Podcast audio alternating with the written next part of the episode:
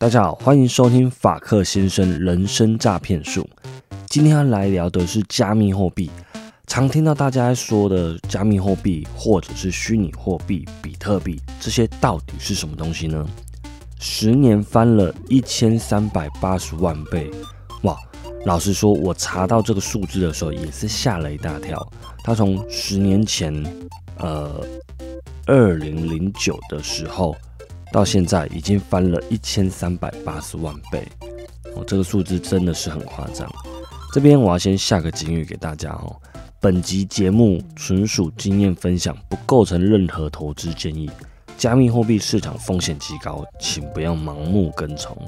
好，比特币是我们最常听到的加密货币啊，但并不代表全部的加密货币，比特币只是其中一个始祖。或者是说目前最主流的一个货币里面呢，加密货币呢还有以太币、莱特币、狗狗币，好，就是那个 e l m a s k 最喜欢的狗狗币，还有 ADA、DOT 等等，目前大约有超过一千种以上的加密货币。那我想聊这个话题，其实也蛮久的啦，但是我一直却步，因为这方面的领域非常的广，非常深，我实在不是什么专家，我只是一个小韭菜，而且我懂得非常的浅，因为这个加密货币里面真的是非常的艰深，但我还是想说，当做日记来记录一下，二零二一年的十月究竟发生了什么事情吧。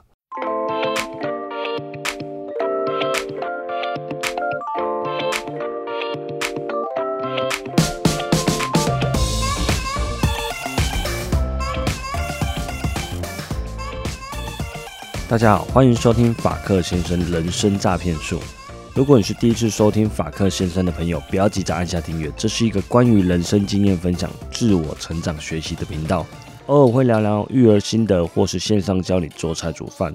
我们也会邀请各行各业的特别来宾来跟大家一起聊聊天，是一个贴近你我生活的频道，适合上班通勤、运动、睡前收听。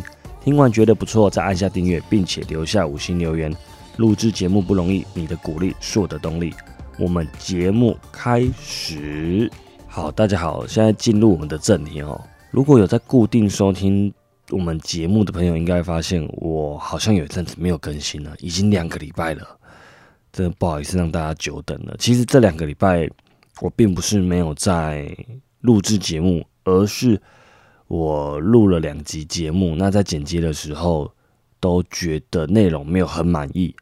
所以我就把那个内容给砍掉了，好，然后今天我才决定录制新的一集，来聊聊加密货币。那这个主题啊，其实我想聊很久了，但是真的是因为懂得太粗略了，好，我怕没办法教大家什么东西。但我今天还是当做日记来记录一下，哦，什么是加密货币。那加密货币是我认为在未来的十年内，甚至更快，可能五年内，就会让各个国家或者是民众更容易接受、更容易了解的一个东西，或者是说还有更多更多的发展空间。但是，并不代表它就会马上取代传统的货币。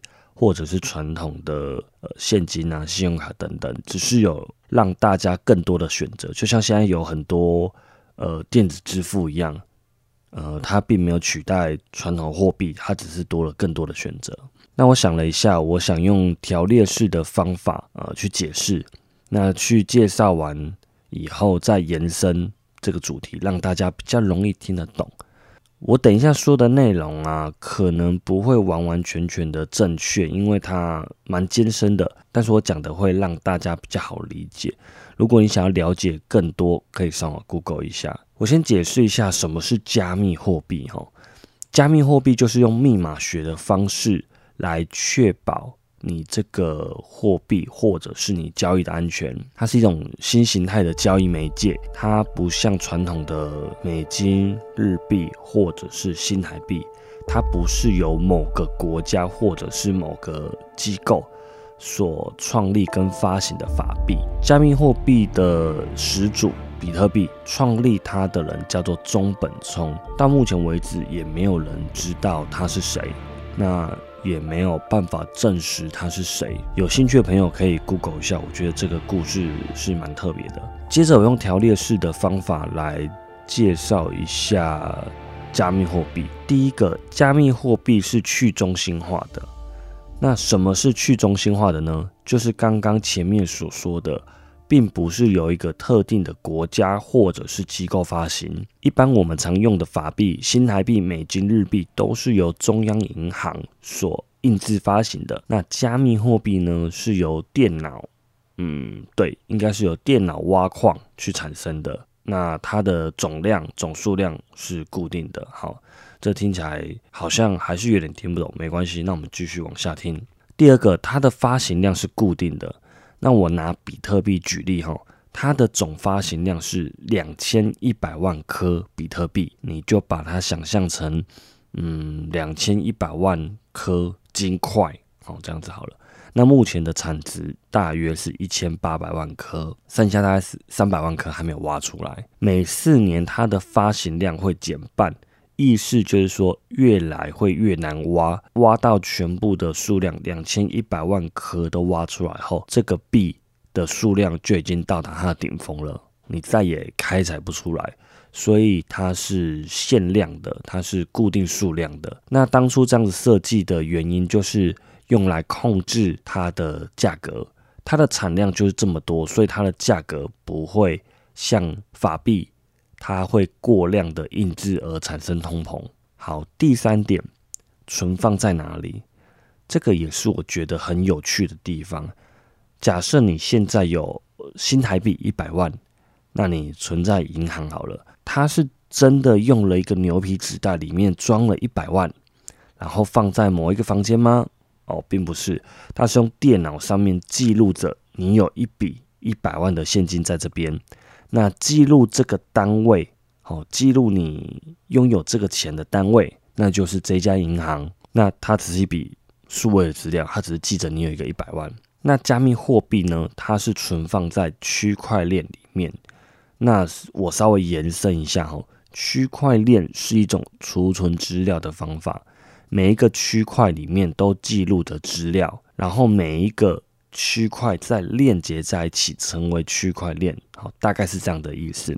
那每一个区块链里面都会记录着所有的交易细节、时间啊、数量啊、位置等等的。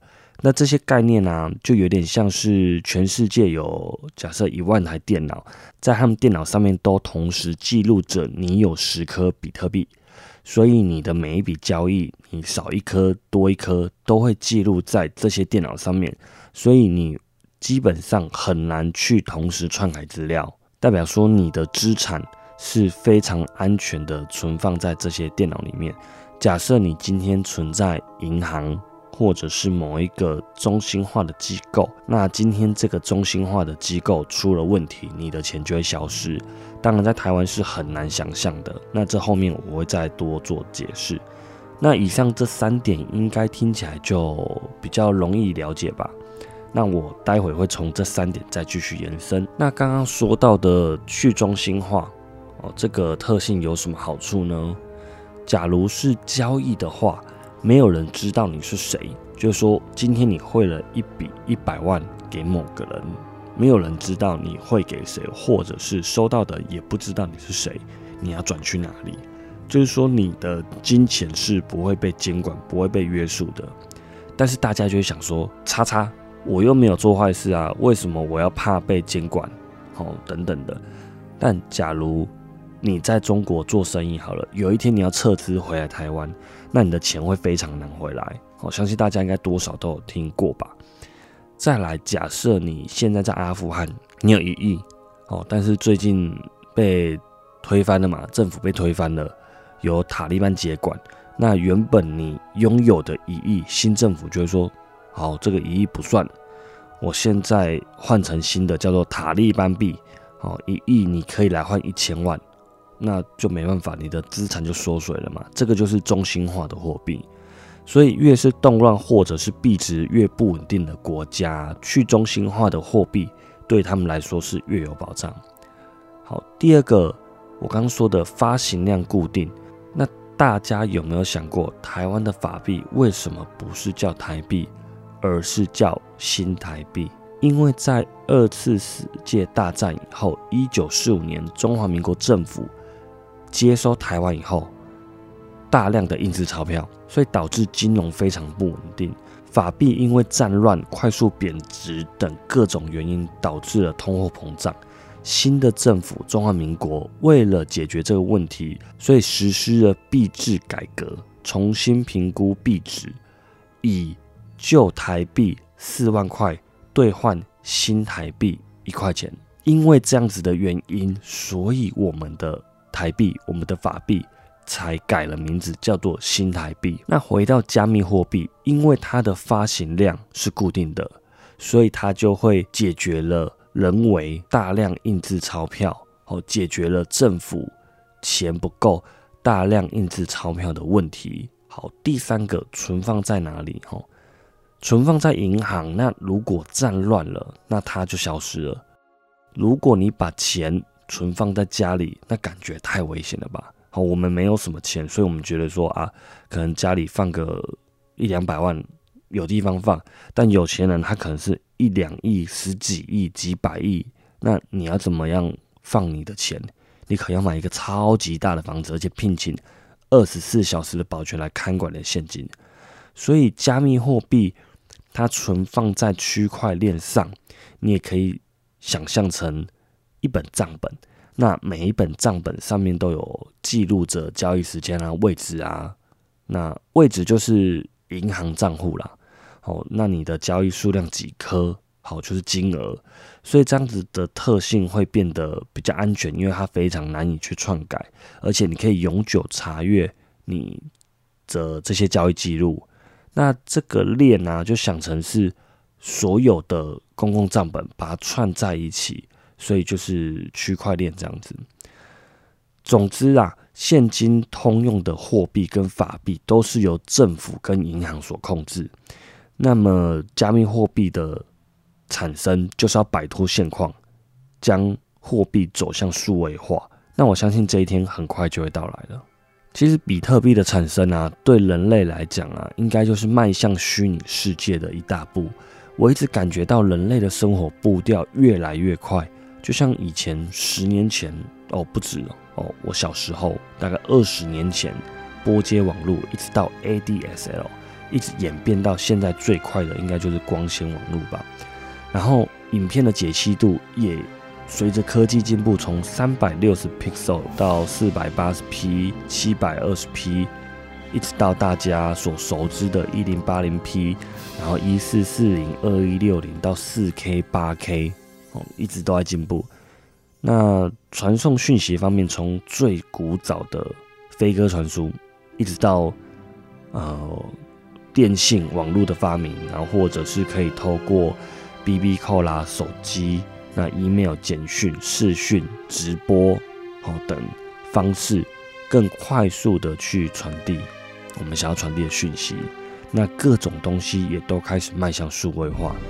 例如传统的胶卷唱片、哦录音带、CD、MP3、云端音乐，就像现在的 KK Bus 啊，这些都是刚刚所说的飞鸽传书变成 email，也是一种数位化的方式。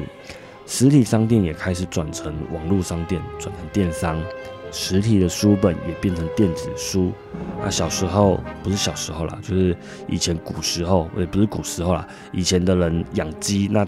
到现在变成养电子鸡，变成那种趣味；养真的狗，那变成了电子狗；手表也变成电子表。我们的支付模式用现金支付也变成电子支付，或者是只要出示 QR code 就可以了。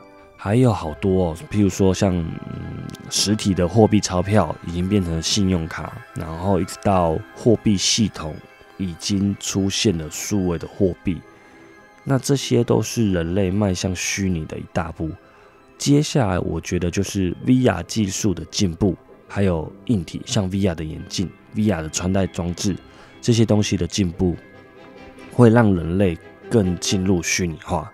那等到人类的解析度啦、网络速度啊各方面技术都提升的时候，我觉得人类也会慢慢发现神的存在。人类会发现说宇宙跟人类是如何诞生的。大家可以思考一下，是不是这个样子？有时候真的是细思极恐。最后，在节目的尾声呢，我在我的连接栏里面附上一个影片。这个影片是一个来自马来西亚的留学生啊，这个影片跟加密货币没关系啊。他是一个叫冯叶辉他的作品。那在我的说明栏里面会有连接。他拍了一个上帝视角，好看见台湾的样子，大家可以去。看看，我觉得非常精彩，很漂亮。那如果你对比特币还有兴趣的话，我也会再附上另外一条连接。这个是李永乐老师他在解说什么是比特币，什么是区块链。那他解说的，我觉得还算蛮清楚的。如果你还想要有其他资讯，你也可以再自己去 Google 研究一下，因为这个领域真的非常的深，不是我就是简单的十几二十分钟可以。让大家就明白的，因为它真的非常的深奥。今天听完节目以后，你也不要一股脑的冲进去。加密货币的世界是非常深奥，它里面也存在着非常多的风险。当然，高风险就会带来高的投报率，所以大家要非常的小心。最后，谢谢大家今天的收听，你的鼓励是我的动力。别忘了按下订阅跟留下五星留言，我是法克先生，爱你们，下次见，拜拜。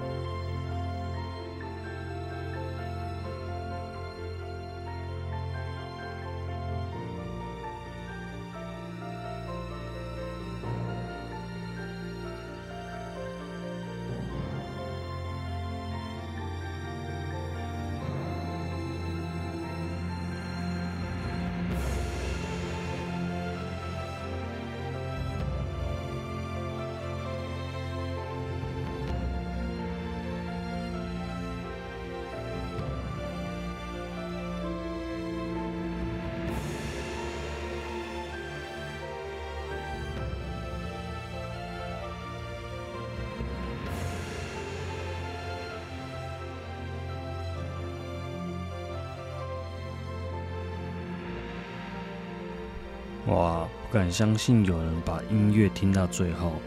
你也跟我一样觉得这个音乐很好听吗？如果是的话，你就在留言区留个言吧，让我知道你是谁，也把音乐听到最后了。